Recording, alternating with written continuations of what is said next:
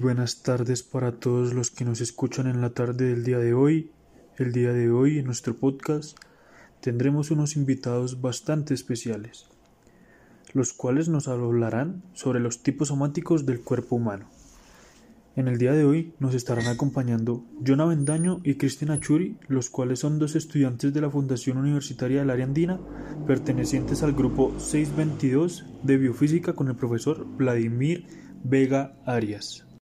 Muchas gracias por la invitación. Mi nombre es John Avendaño y el día de hoy venimos a hablarles sobre los tipos somáticos. Vamos a empezar por decirles a qué nos referimos con tipos somáticos del cuerpo humano. Y nos referimos a la genética, al metabolismo, la forma del cuerpo humano, ya que todos somos totalmente diferentes en la forma en que nos alimentamos, si hacemos o no hacemos ejercicio físico y la ciencia nos quiso clasificar en tres tipos que son el ectomorfo, el mesomorfo y el endomorfo. Empezaré hablándoles sobre el primer tipo somático que será el ectomorfo, el cual se caracteriza por ser cuerpos delgados, su estructura ósea es delgada, sus extremidades son largas con baja masa muscular, no tiene gran porcentaje de grasa debido a que no las almacenan, gracias a que constan de un metabolismo acelerado, por lo tanto no aprovechan los minerales, las vitaminas y demás componentes que les suministra la comida. Una las características que tienen en especial este somatotipo son que tienen gran dificultad para ganar peso y masa muscular. Deben hacer dietas con una cantidad elevada de calorías para así lograr ganar algo de masa muscular. También tienen hombros pequeños, un pecho plano, su, peso es considerado por debajo del normal. Este somatotipo tiene grandes ventajas y se le saca provecho en los deportes de fondo como el atletismo, la natación o el ciclismo. El segundo tipo somático del cual les hablaremos el día de hoy será el mesomórfico, el cual es el ideal para las personas que practican fitness o les gusta mantener una figura escultural. Este tipo de cuerpo tiende a ganar masa muscular con facilidad, por lo tanto son musculosos, suben y bajan de peso considerablemente y se pueden decir que al gusto y objetivo de ellos. No acumulan gran cantidad de grasa en su cuerpo. Algunas de las características de estos cuerpos es que tienen hombros anchos, cintura delgada, sus cuerpos son atléticos y musculosos y logran mantener un cuerpo desarrollado sin gran sacrificio. Su metabolismo es considerado normal y bueno. Este somatotipo se logra ver en los fisicoculturistas, en los jugadores de tenis, baloncesto, fútbol, fútbol americano, ya que logran tener muy buena masa muscular en todo su cuerpo sin esto impedirles un buen rendimiento deportivo, sin perder velocidad, fuerza o alguna otra capacidad.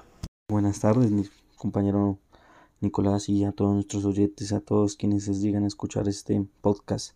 Eh, continuando con el tema, pues yo hablaré sobre el somatotipo endomorfo, los llamados gorditos.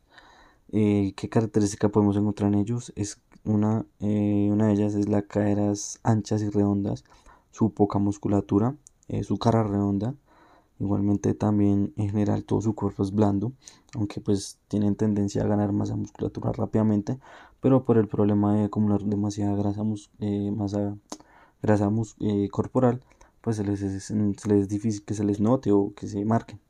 un pro que podemos encontrar, una ventaja, es que son, son altos, suelen ser altos y tienen un metabolismo lento. Esto puede ser positivo pues, en, el sentido de que tienen un gran almacenamiento de grasas y esto conlleva pues, a que tienen mayor energía para algunos deportes de ya sean de resistencia y de fuerza. Una contra, una desventaja que podemos encontrar es que suelen comer demasiado carbohidratos, se les hace muy, se les, se les es muy difícil bajar de peso. Sufren también del volumen graso, como ya he venido diciendo, y ganan grasa fácilmente. Eh, se les dificulta los deportes de velocidad y agilidad, para ellos no están, no están como destinados para estos deportes. Que pueden participar, claro, pero pues no es su, ventaja estos deportes.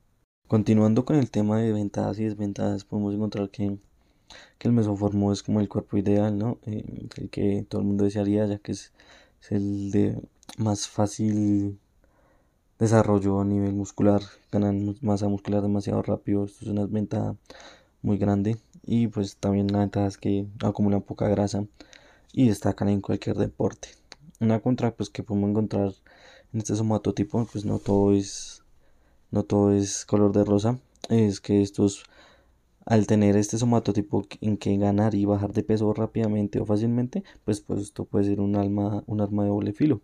Entonces requieren dietas muy estrictas, las ventajas que requieren dietas muy estrictas. En cambio los ectomorfos, el metabolismo es rápido.